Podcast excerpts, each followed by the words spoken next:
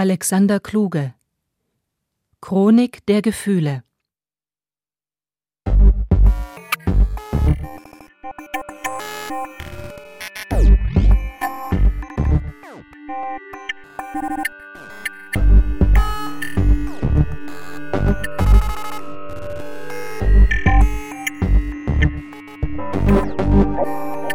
I am.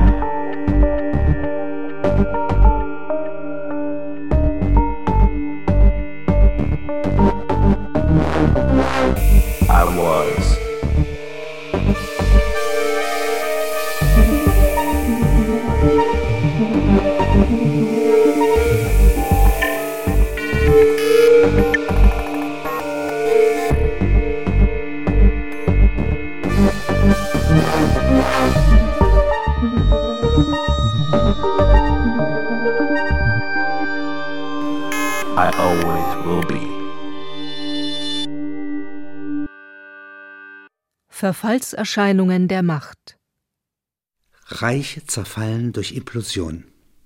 Das heißt, sie zerfallen im Innern der Menschen. Im 20. Jahrhundert konnte man in einem Lebenslauf drei solcher Stürze miterleben.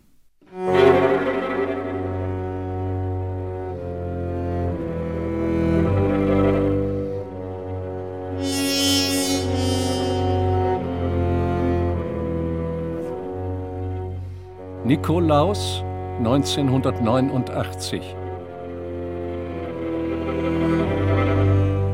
Frontberichte von einem einzelnen Tag der Wende.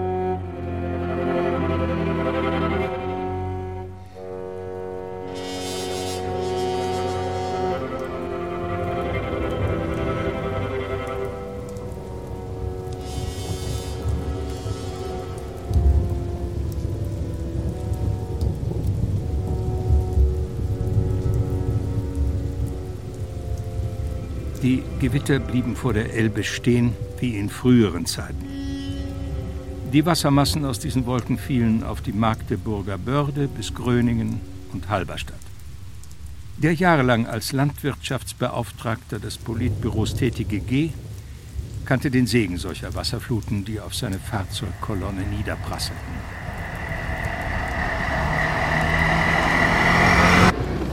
Wer hatte die Idee entwickelt, die Begegnungen mit den Bezirkssekretären der DDR in die Storchenmühle nach Wernigerode zu verlegen? Das kostete bei diesem Wetter fünf Stunden Fahrzeit aus dem begrenzten Zeitbudget seiner Herrschaft. Oder Autorität. Wollte man ihn lahmlegen? Mit Natur hatte schon seine Funktion als Bezirkssekretär nichts zu tun gehabt, wie das Getreide oder die Rüben wachsen ist nicht zu vergleichen mit dem Abfassen eines Berichts an das Zentralkomitee, das über die Förderung oder die Zerschlagung einer ganzen Region entscheidet.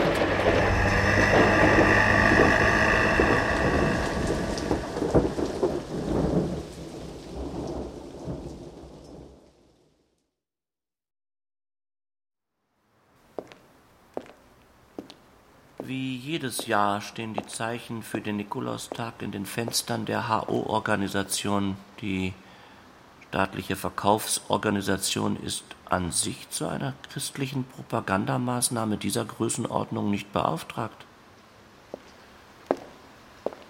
Die Zuteilung an Schoko überzogenen Symbolen und Figuren ist jedoch planmäßig wie jedes Jahr eingetroffen und zum Verkauf ausgestellt. Schnee war erhofft worden. Er hätte Stimmung gebracht. Davon keine Spur. Unbestimmte Hoffnung lag über der Stadt, dem Einkaufsviertel, den Plattenbauten. Die Hoffnung ist in dem Ausdruck Advent enthalten und wird durch organisierten Lichterglanz privat durch Lichter in den Einzelfenstern der Wohneinheiten wie durch Winkelemente bezeichnet. Winkelement, Bezeichnung für die bei Demonstrationen mitgeführten Fähnchen, Plakate oder sonstigen Ausdrucksformen des Klassenkampfes. Eine beneidenswerte Ausdruckskraft, die diesen Lichterketten anhaftet, sagte der Funktionär Belitz. Eine beneidenswerte Ausdruckskraft, die diesen Lichterketten anhaftet. Er gehörte zu den Genossen, die aus der Emigration kamen. Ich kenne solche Lichterketten aber eher mit sommerlicher Wirkung, von Schiffsparaden in Argentinien. Hier jedoch. Hier jedoch, im nördlichen Kaltwetter, erwecken die Lichter und die geschmückten Schaufenster jedes Jahr wieder die Idee, es sei etwas Besonderes zu erwarten. Die Partei weiß nicht, wie sie dieser ideologischen Diversion, auf die die Kirchen einen Teil ihrer Macht stützen, auch der Westen profitiert davon, etwas entgegensetzen könnte. Ideologie, notwendig falsches Bewusstsein. Es hat keinen Zweck, sagt Genosse Belitz, Menschen ein solches Bewusstsein auszureden, wenn es ihnen notwendig erscheint. Es hat keinen Zweck, den Menschen ein solches Bewusstsein auszureden, wenn es ihnen notwendig erscheint. Es lässt sich nur durch etwas Attraktiveres ersetzen. Darüber sann er seiner Neigung nach Designer schon seit vielen Jahren jeweils im Dezember nach. Die Kirchen Magdeburgs hatten ihre erleuchteten Mäuler kerzenschimmernd weit geöffnet. Hektik lag über der Stadt. Die Menschen hatten den Eindruck, etwas zu versäumen. So viel Zeitgeschichte war nie. Sie drängten in der Dämmerstunde aus den Betrieben hinaus, aber nicht mit dem Gedanken, die Kirchen aufzusuchen, sondern um sich auf die Betriebsfeiern vorzubereiten. Die großen Kollektivbetriebe Magdeburgs legten die das Jahr beendende Betriebsfeier mit Übergabe von Prämienurkunden, Teilnahme der Bezirksführung, Ansprachen, Altersanerkennung auf den 6. Dezember. Sozusagen, um das Christenfest amtlich zuzudecken. Die Dienstleister, die die Nikolaus-Veranstaltung im Kulturhaus VEB Schwermaschinenbau vorbereiteten, arbeiteten seit Vormittag. Kolonnen von Tassen, Tellern, Gläsern, Menüs, so vorbereitet, dass sie nur gewärmt werden müssen, Nachspeisen zu Quadraten zusammengestellt, die Tische sozialistisch-christlich, das heißt gemischt dekoriert. Hier kommen in einer traditionellen Öffentlichkeit die unterschiedlichsten Gesinnungen zusammen. Von Westen zog Hagel heran. Es war über ganz Magdeburg, oberhalb der Lichterketten und der bunt dekorierten privaten Einzelfenster, nass und dunkel. Gegen 22 Uhr kam im Kulturhaus Stimmung auf, weil sich Menschen in gepflegter Atmosphäre, umgeben von Symbolen, die sie wenig berührten, also auch nicht attackierten, gern versammelten.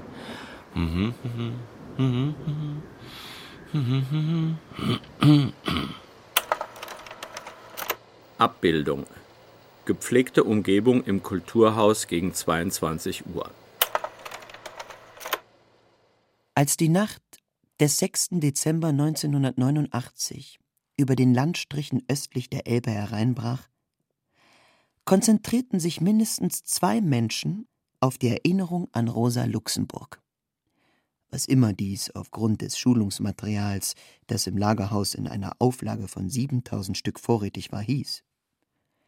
Sie schworen einander, nicht nur Rache zu nehmen für die teure Tote, sondern im historischen Moment selbst Partei zu ergreifen als junge Marxisten, so als lebten sie einen Tag vor dem Mord an dieser Frau und könnten ihn rückgängig machen.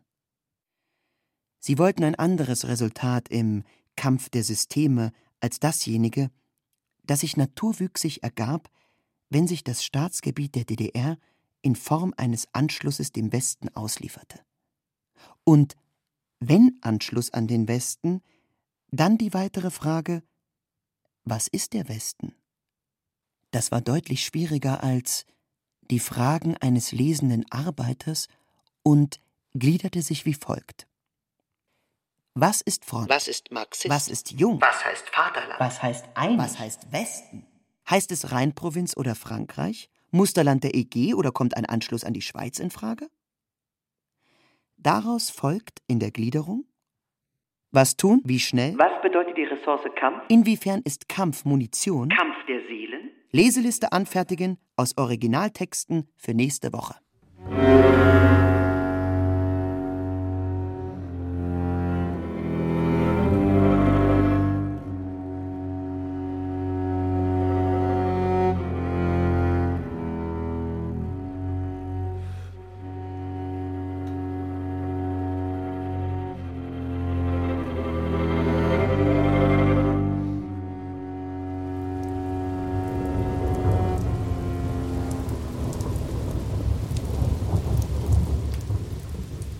Über der DDR-Grenze noch Hagel war, wurde in Rathenow zum Nassschnee und über der Hauptstadt der DDR zum Pladderregen, der an die Fenster klopfte. Die Wolkenmassen zogen zum Ural. Weder das Gefühl, dass diese Wolkenmassen die kontinentale Tiefebene vollständig und vereinheitlichend ausfüllten, noch das trommelnde und in früheren Zeiten als beruhigend geltende Geräusch an den Fensterscheiben der sowjetischen Botschaft vermochten zu trösten. Der sowjetische Botschafter hatte den Außenminister einbestellt und ihn begleitende Mitglieder des Politbüros. Man wollte den Krisenherd rasch, endgültig und wirksam beseitigen. Der Wortwechsel blieb ergebnislos.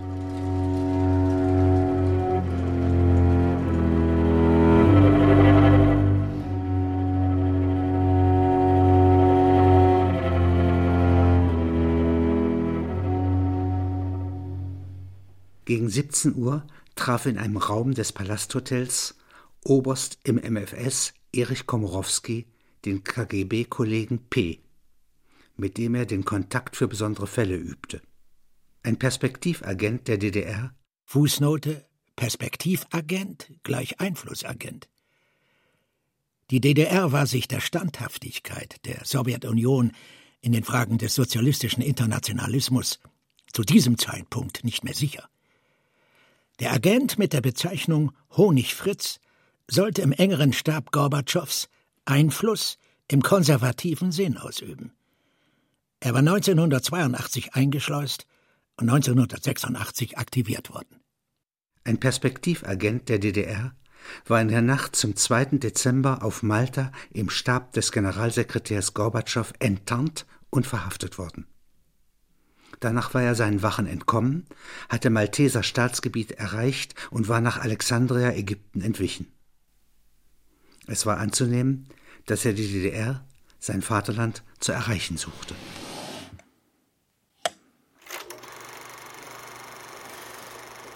Ein einmaliger Akt, in den Spitzenstab des Brudervolkes einen Kundschafter zu entsenden. In der Perspektive, nicht als Kundschafter.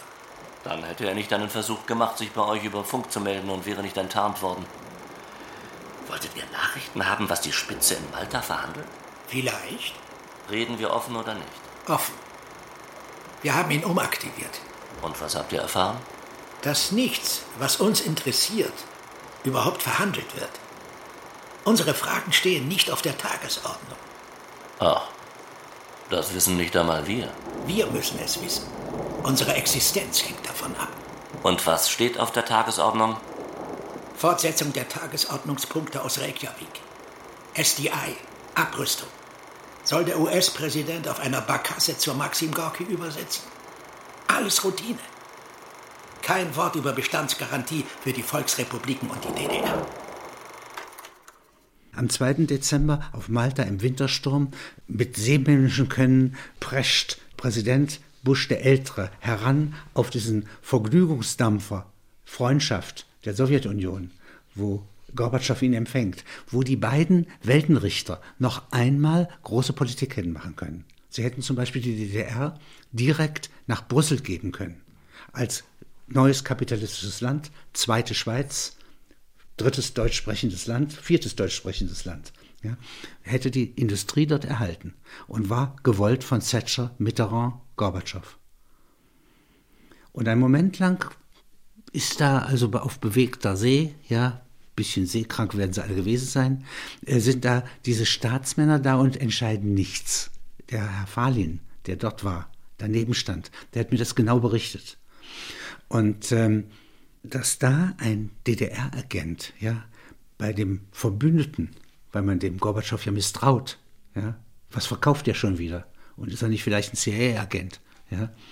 Dass da einer untergebracht wird, enttarnt wird, das fordert hier zwischen einem KGB-Kollegen ja, und einem Oberst im Staatssicherheitsdienst sehr ernsthafte Gespräche. Wir haben Verständnis für euer Problem. Ihr könnt trotzdem keinen Tschekisten, keinen Horcher auf unseren Spitzenmann ansetzen. Was müssten wir tun, um es zu reparieren? Kann man nicht reparieren. Ihr könntet den Mann nach Ankunft in der Hauptstadt der DDR verhaften und an uns ausleihen? Nein, das wäre kein guter Gedanke. Habt ihr noch weitere Quellen eingebaut? Was wäre, wenn? Ich habe nichts gefragt. Ich sage Ihnen, wenn Sie Perspektivagent sind, das bedeutet, Sie sind eingesetzt für einen Zeitpunkt in fünf Jahren. Jetzt werden Sie aktiviert. Und Sie haben jetzt gearbeitet, zum Beispiel in Afrika, zum Beispiel im Jemen. Sie haben noch große Leistungen im Dezember 89 fürs Vaterland der Werktätigen erbracht. Ja? Und jetzt kommen Sie zurück und dieses Vaterland ist gar nicht mehr da. Das ist etwas, was wichtig zu empfinden ist. Geschichtsentzug. Ja? Also enteignet kann ein Mensch werden. Aber wenn ihm seine Zeitgeschichte, sein Land enteignet wird, das ist nochmal was Besonderes. Der Unterschied zu 45? Ist schon dadurch gekennzeichnet, dass 45 vor Augen aller ein Reich sich selbst zugrunde gerichtet hat. Und wir haben daran mitgewirkt. Wenn ich also sozusagen im Juni ja, 45 zurückkomme ja, von einer Expedition, die noch im letzten Moment irgendwie für Deutschland die Antarktis erobern sollte oder so etwas ähnliches, ja, dann ist das nichts Besonderes. Das habe ich vorher schon mitbekommen. Ja. Während wenn ein Astronaut unter Gorbatschow und unter Bestand der Sowjetunion in den Raum hinaufgeschickt wird. Und das ist ja etwas, wofür die 30, 40, 50 Jahre gearbeitet haben, dass man sowas kann. Und so wie so ein T34 ist diese Mir-Station gar nicht erst umzubringen. Ja, das ist Bestand. Ja, das ist Stolz. Und der kommt jetzt zurück und die sagen ihm, Sie sind soeben in Kasachstan angekommen, Genosse. Ja, Ihr Vaterland gibt's nicht mehr. Das ist schon etwas anders. Da wird einem so ein Teppich weggezogen. Ja.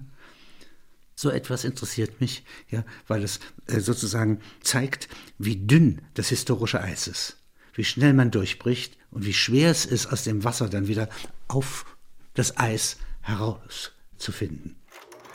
Wir müssen den Ärger aussitzen. Es herrscht Staatsnotwehr. Das war ein Nichtgespräch, nicht wahr? Das glaube ich auch. Hier ist eine offiziell abgesegnete Erklärung in Form eines Berichts. Danke. Viel Glück.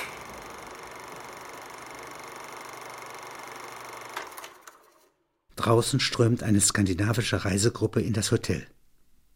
Die HO-Reiseorganisationen erzielten im Dezember 1989 einen Rekordumsatz, der nirgendwohin berichtet werden konnte und zu keinen Prämien oder Auszeichnungen mehr führte.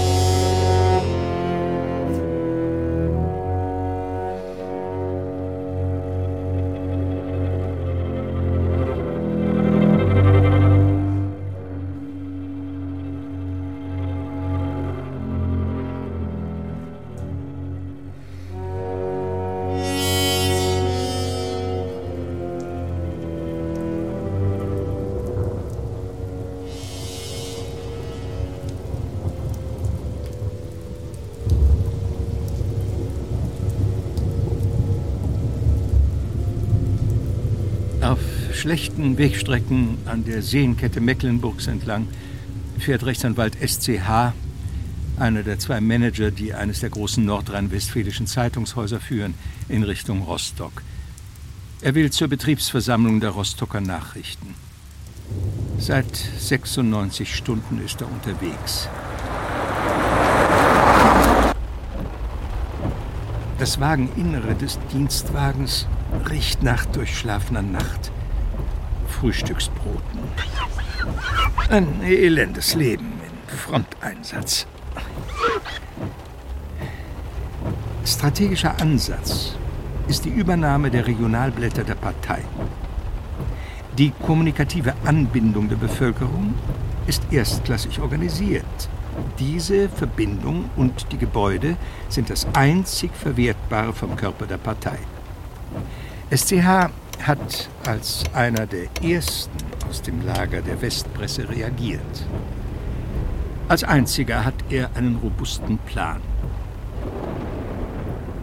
Wichtig ist der Grundsatz redaktionelle Unabhängigkeit, freie journalistische Arbeit. Dies muss für jeden der regionalen Sitze der SED-Zeitungen wie durch eine Verfassung gewährleistet sein. Buchhaltung, Bilanz, Organisation und Vertrieb liegen sodann beim westdeutschen Partner, der diese Verfassung formuliert und die Macht hat, sie zu garantieren. Es wird eine Gesellschaft gegründet nach DDR-Recht. Ein Drittel der Anteile ist Gemeinbesitz der Belegschaft. Stichtag sofort. Ein Drittel der Anteile oder ihres Gegenwerts ist zweckgebunden zur Förderung von Aufgaben der Stadt oder des Bezirks, gemeinnützig. Das dritte Drittel der Anteile gehört dem westdeutschen Partnerhaus.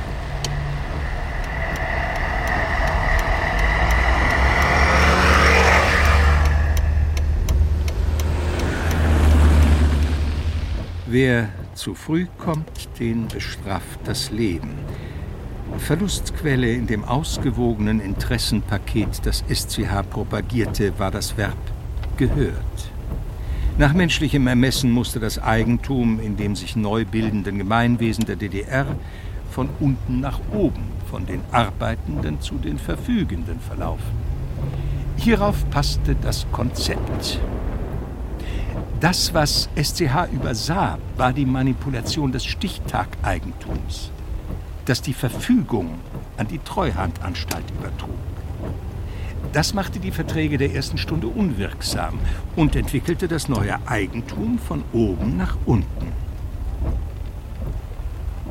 Vor dem Dämmerauge des übermüdeten SCH huscht die Landschaft vorbei.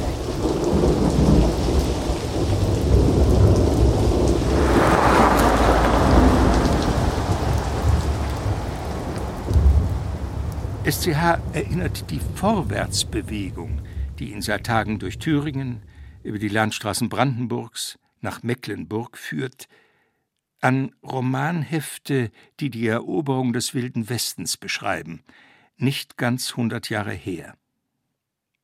Die Chaussee ist von Bäumen flankiert, die vor 180 Jahren gepflanzt worden sind. Уважаемые Дамы и господа, ваше превосходительство. Dorothea von Posa. Уважаемые члены жюри, я благодарю вас всех за этот вечер, за решение, которое обнародовано в такой форме. Sie war Medium. 14 Termine, 12 Stunden ohne Unterbrechung, Deutsch-Russisch und Russisch-Deutsch simultan. Es kam darauf an, sich in die Sprechenden gegenüber hineinzuversetzen – und ihre Äußerungen so vorzeitig zu erraten, dass Zeit blieb für eine qualitativ gute Übersetzung. Das konnte sie am besten, wenn sie nicht nachdachte. Nun waren außerdem große Teile der offiziellen Kommunikation unter den Brudervölkern standardisiert. Sie musste in der Abfolge der Entgegnungen aufpassen ob irgendwo eine ungewöhnliche Formel verborgen war, mit welcher der Sprechende durch eine geringfügige Abweichung vom üblichen ein Signal setzen wollte, einen persönlichen Einwurf beabsichtigte. Sie musste aufpassen, denn gerade in einem solchen Fall durfte der Sprechende sie nicht korrigieren. Für dieses Aufpassen benötigte sie aber nur einen Teil ihres Gehirns. So konnte sie während der Arbeit nachdenken. Sie machte sich Sorgen. Der Besuch des Lehrers hatte ihr gezeigt, dass die Wende mit der Öffnung der Mauer nicht bewältigt war. Sie hatte seit Jahren an jedem Wochenende ihre Besuche im Heimatort, da wo die Güter derer von Posa lagen, regelmäßig fortgesetzt. Lagen, weil enteignet. Sie führte den Adelsnamen nicht mehr, obwohl er im Pass verzeichnet blieb. Sie hatte Pflegeleistungen erbracht, Geschenke verteilt. Die letzteren waren im Verlauf der Jahre nur noch von geringfügigem Wert. Ein Reklameartikel, ein Mitbringsel aus einem Westpaket. Dann war der Lehrer, ein Aktivist, bei einem der Wochenendaufenthalte zu ihr gekommen und hatte ihr eine Karte mitgebracht, die die Grenzen der früheren Besitzungen derer von Posa aufwies und die er in seiner Freizeit angefertigt hatte. Er war heimatkundlich tätig. Jetzt bot er seine Dienste an. Dass der Lehrer überlief zur alten Herrschaft, charakterisierte die Entwicklung. In einer Sitzung der landwirtschaftlichen Genossenschaft, die die Länder bewirtschaftete, die denen von Posa enteignet waren, hatte der Lehrer, der sich auch dort als Berater angeboten hatte, eine Umgründung vorgeschlagen. Die Umgründung in eine GmbH schien nach neuem DDR-Recht möglich. Sie, Dorothea von Poser, Nichte der Baronin Nata von Poser, sollte die Geschäftsführung übernehmen. Das machte ihr Sorge. Sie beriet sich mit einem Freund, dem Kirchenrat D. Sie habe die Verpflichtung, eine solche Aufgabe zu übernehmen, sagte D. Etwas trete an sie heran, das ein verkleidetes Eigentum, ein maskierter Besitz sei. Eigentum aber verpflichtet. Es seien in Wahrheit die Vorfahren, die an ihr Haus pochten. Wie besinnungslos übersetzte Dorothea von Poser, während sie irgendeine Ordnung in ihre Empfindungen zu bringen suchte.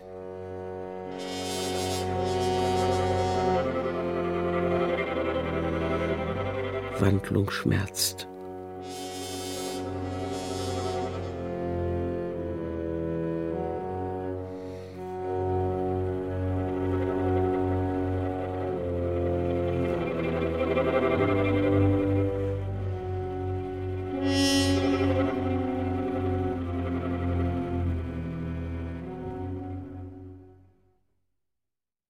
Kaum einer reißt sich mit der Wurzel aus dem Leben.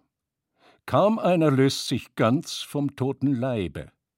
Fast jeder hofft, dass etwas von ihm bleibe, fast jeder meint, es müsste ihn auch in Zukunft geben. Montaigne, Essays, Seite 13, Nummer 3.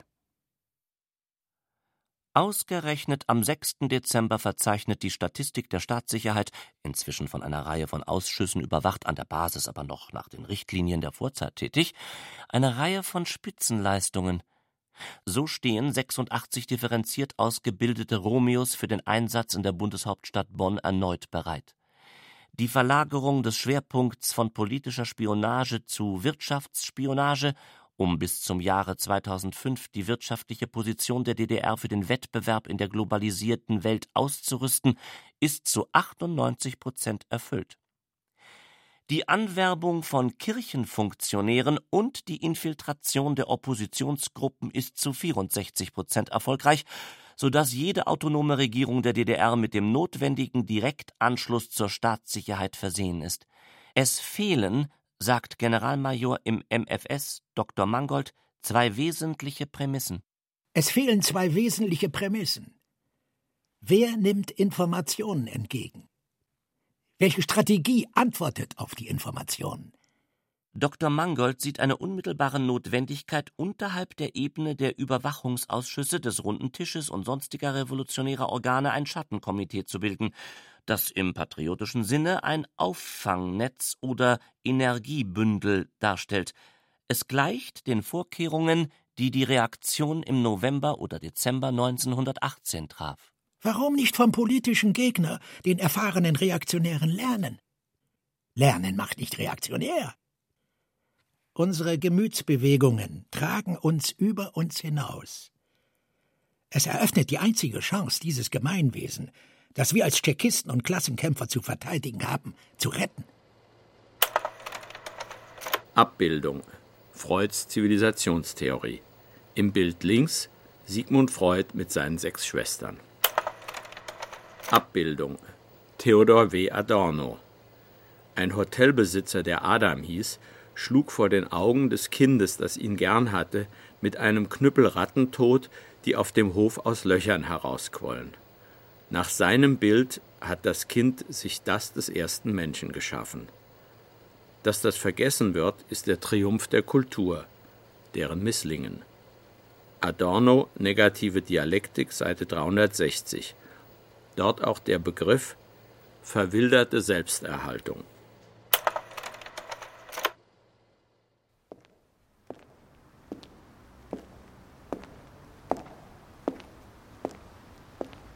Der Klassenfeind kämpft sich mit der Trägheit uralter Gewohnheiten voran. Was könnten wir entgegensetzen? In diesem Jahr ist es dem Genossen Friedewald erstmals gelungen, ein Arsenal an Dezemberfiguren in der Planung durchzusetzen. Es geht darum, den Christsternen, Schokoladenengeln und Nikolaus Wallebärten etwas sozialistisch Eigenes entgegenzusetzen. Das Problem, sagt Friedewald, liegt darin, dass unsere Anliegen sämtlich ernsthaft sind. Man kann nicht Karl Marx in Schokolade gießen. Zuckerflitter und Kerzensymbole ergeben zum Gedenken der Ermordung Rosa Luxemburgs nichts mehr. Genosse Friedewald hat in der Dimension der traditionellen Krippen eine Gruppe aus dem Dekabristenaufstand gestaltet. Es folgen die Erschießung der Kommunaten an einer Mauer in Paris, die Zelle der Fürstin Wolkonski und ihres Mannes, die in der sibirischen Verbannung schmachten. Ja, es ist nicht sicher, ob diese Gruppen Kinder begeistern. Sie sehen aber korrekt beleuchtet in den Schaufenstern eines HO-Geschäftes vielversprechend aus. Die eine oder andere Darstellung von Höhepunkten der großen französischen Revolution und aus dem Sklavenaufstand des Spartacus könnte die Chancen alternativer Dezemberdekorationen verbessern. Schließlich ist, meint Friedewald, auch die Attraktion eines routenbewährten Nikolaus nicht nachzuweisen. Sie wird von der Dezemberroutine der gewerblichen Wirtschaft behauptet und von unseren Organisationen nachgeahmt. Sowjetische Designer haben am 5. Dezember 1989, also dem Vortag, auf einer Konferenz in Dresden eine Gruppe Wintermorgen auf dem Mars vorgeschlagen und hierfür hohe Aufmerksamkeitsgrade bei den Betrachtern gemessen.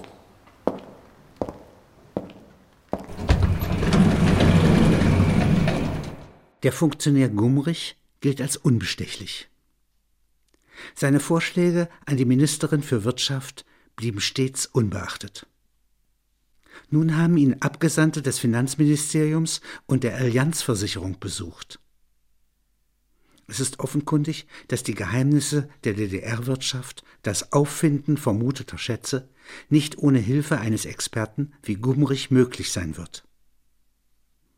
Natürlich erkennt Gumrich den besonderen, zeitlich begrenzten Wert, den er in diesen Tagen darstellt. Er besucht die Charité. Er vermutet in seinem Körper ein Gewächs. Nach fünf Stunden ärztlicher Untersuchung zeigt sich, dass er, Gumrich, im Gegensatz zu dem Gemeinwesen, dem er diente, weiterleben wird. Er ist den Ärzten, alles Produkte seiner und seiner Genossen Arbeit, aufrichtig dankbar. Er hat sich entschlossen, die Kenntnisse, die er in der DDR Kraft seiner Funktionen besitzt, nicht zu versilbern. Auch nicht gegen das Versprechen einer künftigen Position im Westen, da er an die Einhaltung von Versprechen dieser Gruppierung nicht glaubt. Vor allem ist er trotz der Einsicht, dass seinem Staatswesen die letzte Stunde geschlagen hat, für die sozialistische Idee neu entflammt. Was vom Sozialismus bleibt, was vom Sozialismus bleibt. Was vom Sozialismus bleibt. Was vom Sozialismus Was vom bleibt. Sozialismus bleibt. was vom Sozialismus bleibt, ist zumindest der ärztliche Dienst.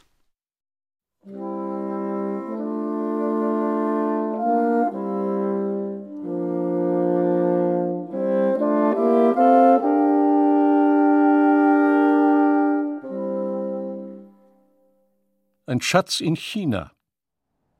Nie durfte ich darüber sprechen, wie mein Vater Ende März 1945 vor den Angriffsspitzen der Roten Armee Vermögensteile der Sippe, Porzellan, Silber, zwei große Taschen, Reisedokumente im Garten unter den Apfelbäumen vergrub und einen Misthaufen darüber anlegte, der im Regenwetter gut anging. Ich habe nie etwas davon verraten, obwohl ich kommunistisch ausgebildet und zur Offenlegung aller persönlichen Geheimnisse angehalten wurde. So steckt in jedem Tschechisten ein privater Mensch. Ich kann aber bestätigen, dass dieser private Mensch nicht der Grund des Brunnens ist, wo das Verhalten und der Charakter ihren Motor haben, den Sitz der Zuverlässigkeit. Er findet sich eher in einem Seitenstollen, in den die Gesellschaft nicht hineinreicht. Insofern verbleibe ich absolut zuverlässiger parteilicher Kader, der lediglich ein Familienversteck nicht verrät und es auch nicht ausgräbt. Es muss Vergessen geben, sonst gibt es in der Not keine Auswege. Insofern ist der moderne Patriot ein komplexes Produkt.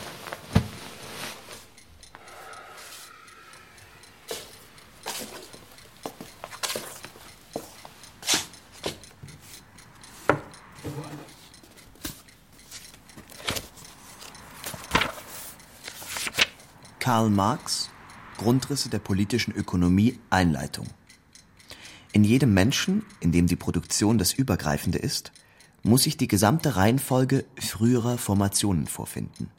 Der Steinzeitmensch, der Clanmensch, der Bauer, der Bürger. Sozialismus wäre ein Rückschritt, fände sich nicht in den Seitenstollen des sozialistischen Patrioten eine Vielzahl von Klassengegnern, die sich früher einmal bis aufs Messer bekämpft hatten. Jetzt bilden sie den Kitt.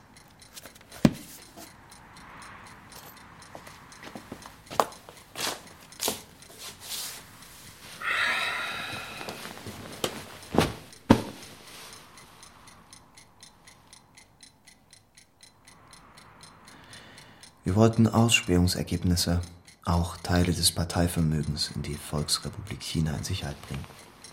Kisten und Konten waren schon in Richtung unserer Botschaft in Peking unterwegs, als wir erfuhren, dass die Volksrepublik China eine eventuelle Konföderation der DDR mit der Bundesrepublik Deutschland damit beantworten würde, dass sie die Botschaftssitze zusammenlegt. Die Volksrepublik kennt kein separates Eigentum, auch keines eines befreundeten Bruderstaates oder einer Bruderpartei, wenn diese ihren offiziellen Status verlieren. In der kurzen Zeit bis März und danach bis zur Angliederung an die Bundesrepublik fanden wir keine definitive Lösung. Als wir im Juni unsere Büros und die Telekommunikationsmittel verloren, befanden sich die Container, die wir Anfang des Jahres losgeschickt hatten, in einer Transportschleife auf dem Staatsgebiet der VR China. Von VEB Kraftverkehr zu VEB Kraftverkehr wurden sie transportiert, umdeklariert, neu auf Transport gebracht und so fort. Bis 1992 wanderten die wertvollen Objekte von Adresse zu Adresse, bildeten einen vergrabenen Schatz. Am Ende fielen die Transporte den chinesischen Diensten auf und wurden beschlagnahmt. Heute lagern sie, ohne dass es einen Eigentümer gibt, in Lagerhallen bei Peking. Es ist der chinesischen Administration unmöglich, ohne Auskünfte von uns über den Schatz zu disponieren. Diese Auskünfte wird sie nie bekommen.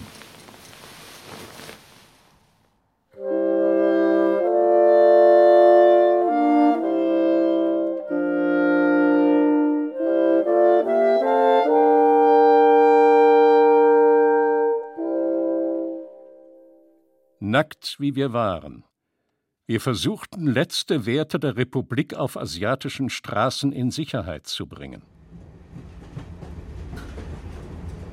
Wir waren am Tag vor der Bilanzaufstellung zum D-Mark-Umtausch mit vier Lkw und zwei Begleitfahrzeugen aufgebrochen. Unsere Kraftfahrzeugreparateure in einem der Begleitfahrzeuge haben die schweren, mit Barren gefüllten Laster auf allen Straßen der Ostukraine und Nordossetiens intakt gehalten. Auf unseren Karten zeigte sich die Wüste Ustjurt am östlichen Ufer des Kaspischen Meeres, aber dieses Meer war von der Straße aus nirgends zu sehen. Die Wüste zeigt sich als Steppe. Wir saßen in einer Falle. Örtliche Behörden oder Räuberbanden mit uns unbekannten Emblemen zwangen uns, die Fahrzeuge zu einer ehemaligen Karawanserei zu lenken. Wir waren bewaffnet, aber es blieb unberechenbar, was ein Waffeneinsatz bewirken würde, wie viel Bewaffnete der Gegenseite uns umgaben. Einmal wöchentlich brachten Behördenvertreter Nahrungsmittel an unseren einsamen Ort. So verlebten wir, an Transistorengeräte angeschmiedet, als ein letztes Kollektiv der DDR den Tag der deutschen Einheit. Kälte drang ins Innere der Fahrzeuge. Wir wollten keinen Treibstoff zu Heizzwecken opfern. Im Frühjahr gaben wir die Fahrzeuge auf. Die Iridiumbaren verscharrten wir. In der deutschen Botschaft in Teheran meldeten wir uns nach einem Fußmarsch von 700 Kilometern über zwei Landesgrenzen hinweg. Wir waren zwölf Patrioten. Zunächst hatten wir es in der Botschaft der Volksrepublik China versucht und waren abgewiesen worden. In der deutschen Botschaft wollten sie uns nicht gleich Pässe unseres neuen Vaterlandes geben. Sie forderten Nachweise unserer Existenz. Wir besaßen jedoch nichts als unsere Deutschkenntnisse und eingenähte Hinweise in unseren Kleidern, wo sie gekauft waren.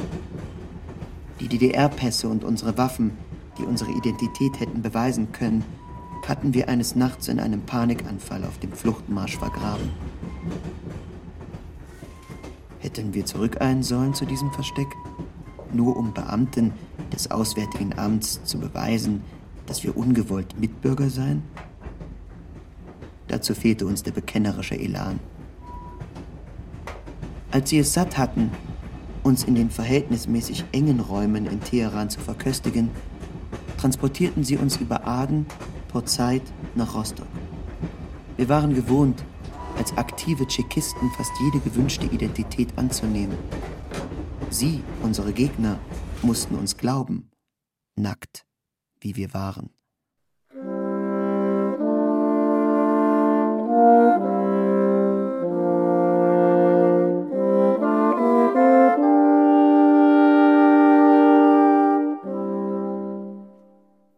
Die Macht liegt im Verputz versteckt. Im Matschwinter 1991 hauste Michail Sergejewitsch Gorbatschow noch in den Räumen des Kreml. Wenn das Umfeld es will, ist der Kreml ein Gefängnis. Ganz Moskau ist Gefangener des Landesrings um, wenn es nicht gelingt, durch einen abstrakten Schritt Flugzeug, Telekommunikation, Sowjetverfassung, Arbeitswelt, durch Überspringen der konkreten Weiten und ihrer Bevölkerung Anschluss an die Welt zu halten. Gleich ob diese Welt aus Ämtern, Vorstellungen oder aus einer tatsächlichen Flugmöglichkeit besteht, es muss einen Weg geben zu den Seestädten der Welt. Durch welche Einzelschritte die Entmachtung Gorbatschows wirksam wurde, Darüber entstand später Streit. Der Pakt der Buschräuber von Minsk, die Weißrussland, die Ukraine und die Russische Republik von der Sowjetunion abkoppelten, entmachtete den Präsidenten der UdSSR nicht automatisch. Der Präsident des Volkskongresses Nur Sultan Nazarbajew suchte Gorbatschow auf bestätigte ihm eine Reihe verfassungsgemäßer Einflussmöglichkeiten auf das Geschehen. Das Zimmer mit den leinenverhüllten Sesseln Lenins gab es noch, zwei Gebäude von Gorbatschow entfernt. Auch die Telefonzentrale links mit dem altertümlichen Gerät aus den 20er Jahren war konserviert. Entschlusskraft konnte Gorbatschow von Viertelstunde zu Viertelstunde in sich erzeugen und in die Auseinandersetzung werfen. Es liegt aber etwas in dem System von Telefon, Zentralheizung, elektrischer Versorgung, Finanzaufkommen und Personenschutz, das von Anfang an auf die Isolierung eines obersten Chefs programmiert ist. Es war unmöglich, einer Macht gemeinschaftlicher Einbildung zu widerstehen, wenn diese Einbildung vom Ende der UdSSR, zunächst eine bloße Metapher, überzeugt war. Die Macht lag nicht auf der Straße, sie war in Form von Versorgungsleitungen und Personalnetzen in den Mauern von Moskau versteckt und verbaut. Man wird diese in den Wänden, Röhren und Leitungen versteckten Machtlinien mit einem Stab von vielleicht 16 Getreuen, die nie etwas Praktisches gelernt haben, außer Sitzungen vorzubereiten, nicht finden. Man müsste den Putz abschlagen, die Röhren und Schächte, in denen die Kabel und Verbindungsstücke stecken, zu ihren Endpunkten verfolgen. Dies, dachte Gorbatschow, war die tatsächliche Aufgabe, und sie wäre als kompletter Abriss und Neubau, zum Beispiel des Kremls und des ganzen Landes, vor drei Jahren noch ausführbar gewesen, durch eine Partei der gesellschaftlichen Bauarbeiter. Wie man eine Revolution inszeniert, wie man einen Aufstand ausrüstet oder einen Putsch, das müssen die Kader lernen, die in die dritte Welt geschickt werden. Hier, im Zentrum des Imperiums, ist eine ganz andere Perspektive zwingend. Wie baut man die gesellschaftliche Architektur um? Die Architektur der Befehlsnetze. Und zweitens, das war Gorbatschows Steckenpferd, wie baut man Netze mit Rückantwort? Er war müde. Er wollte ausgerechnet jetzt in einer Dämmerstunde des Wintertages vor Silvester, in der er und alle anderen auf das Ende der Krise warteten, diskutieren. Aus dem Fenster sah er festgefügte Mauern, Tannen und Matsch, von vielen Füßen zertretenen Schnee. Es war keineswegs so, dass ihm der Gegner die Verbindung zum Fernheitswerk kappte oder wie angedroht das elektrische Licht abstellte. Bis zuletzt verfügte er über eine Glühbirne. Um jemanden zu entmachten, genügte es nicht, die zusammengeschmolzene Arbeitsgruppe vom Finanzzentrum abzuschneiden und die Wachtruppe zur Neutralität zu vergattern. Die grobe Arbeit, das Ende der Sowjetunion ordentlich abzuwickeln und die Übereinkünfte zwischen Militär und der Regierung Russlands zu moderieren, lag bei den amerikanischen Besuchern. Der Secretary of State moderierte den Untergang des Gemeinwesens wie ein Notar. Ist es wahr, dass Gorbatschow tödlich ermüdet, eigentlich hat er seit August nicht mehr zu seinem persönlichen Tempo gefunden unaufhörlich telefonierte, bis er einen Gehörsturz erlitt? Ja, auf dem Telefonohr. Er wechselte den Hörer nicht zum anderen Ohr. Nein, immer das rechte Ohr, eine Angewohnheit. Und auf dem Ohr hörte er nicht mehr? Er war fertig. Insgesamt fertig? Nervenzusammenbruch? Nur taub auf einem Ohr. Er behauptete, ein dauerhaftes Zischen zu hören. Waren Ärzte da? Nein, waren nicht zum Dienst erschienen. Wir haben mit Hausmitteln ausgeholfen. Aspirin, hinlegen. Die Belagerer durften von der Schwäche des Präsidenten nichts erfahren. Als er sich erholt hatte, was tat er? Er wollte das Ganze retten, das Imperium bewahren. Aber er wollte keinen Einsatz von Truppen. Wären ihm denn Truppen gefolgt? Irgendwelche immer. Er war der Präsident. Setzte er jetzt sein linkes Ohr ein? Nachdem er sich kurz erholt hatte, ja. Er aß auch etwas. Das hat er ganz vergessen. Warum telefonierte er so viel? Er suchte nach den Fäden, ein Duell am Telefon. Hatte er eine Chance? Alle setzten ihre Hoffnung auf die neue Linie. Sie versprach Beute, während Gorbatschow seine Gegenkoalition auf Verzichte hätte gründen müssen. Er hätte höchstens Beförderung versprechen können. Der Telefondienst brach wann zusammen?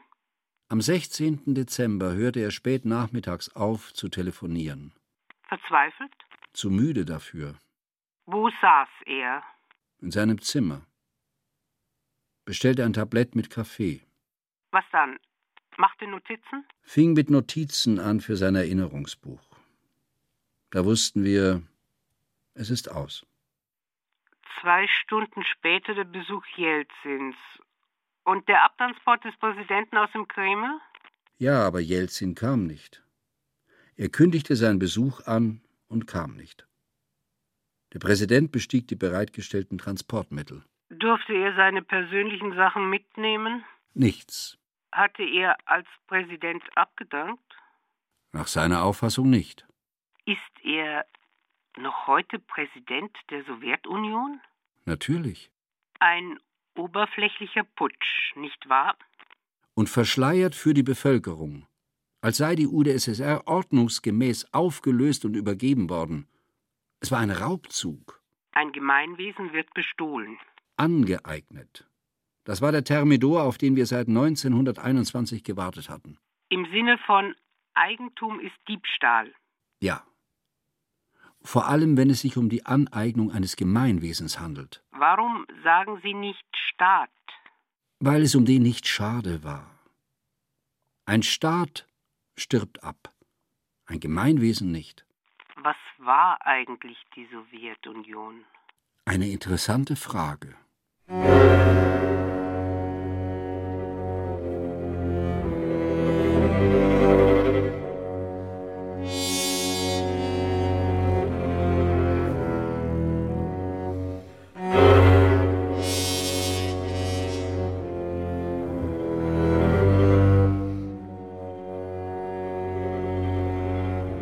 den Tiefkellern der Museen am Spreeufer. Durch die großzügigen Fenster des Palasthotels Radisson hat der Frühstückende noch den gleichen Blick auf den Palast der Republik, wie ihn 1989 ein Delegationsmitglied eines exotischen Landes hatte, als belohnter Gast der Hauptstadt der Deutschen Demokratischen Republik. Für den planenden Blick des Architekten sind diese Gebäude am Spreeufer bereits vollständig abgerissen und durch Neubauten überwölbt. Insofern ist das, was das Auge sieht, nichts Wirkliches. Die Sessel, in denen Gäste ruhen, die Brote, die gefrühstückt werden, sind schon verwandelt durch das, was geschehen wird.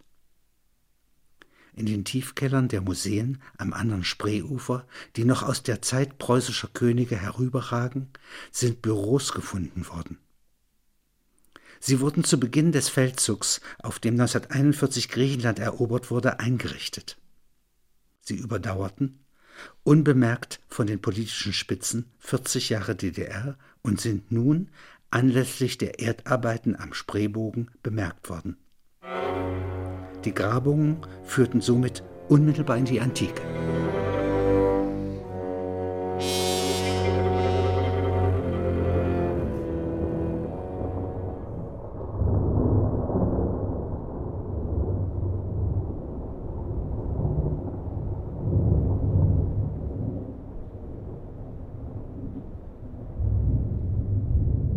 Sie sahen einen interessanten historischen Film. Abbildung Das Gastmahl des Belsazar. Abbildung Die Schrift an der Wand. Abbildung Nikolaustag 1989. Abbildung Es zittern die morschen Knochen der Welt. Abbildung Gilgamesch hält aus Widersprüchen. Drachenzähne wachsen heran. Abbildung. Antike Helden im Kampf. Rechts oben ein Ballon.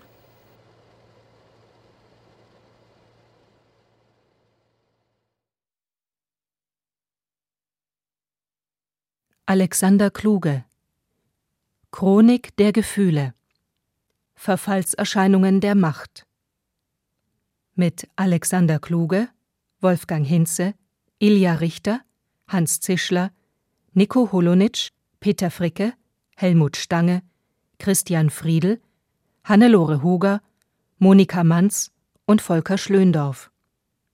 Musik Abe Duke sowie die Solisten des Symphonieorchesters des Bayerischen Rundfunks Werner Mittelbach, Thomas Ruh, Christiane Hörr, Helmut Feilmann, Thea Andresen und Frank Reinecke. Ton und Technik Hans Scheck, Susanne Herzig. Regieassistenz Stefanie Ramp. Bearbeitung und Regie Karl Bruckmeier. Produktion Bayerischer Rundfunk 2009. Redaktion Katharina Agathos, Herbert Kapfer. Der Hörspielpool. Hat's dir gefallen? Ja, sehr. Hörspiele und Medienkunst. Weitere BR-Produktionen auf einen Blick gibt es im Netz unter hörspielpool.de.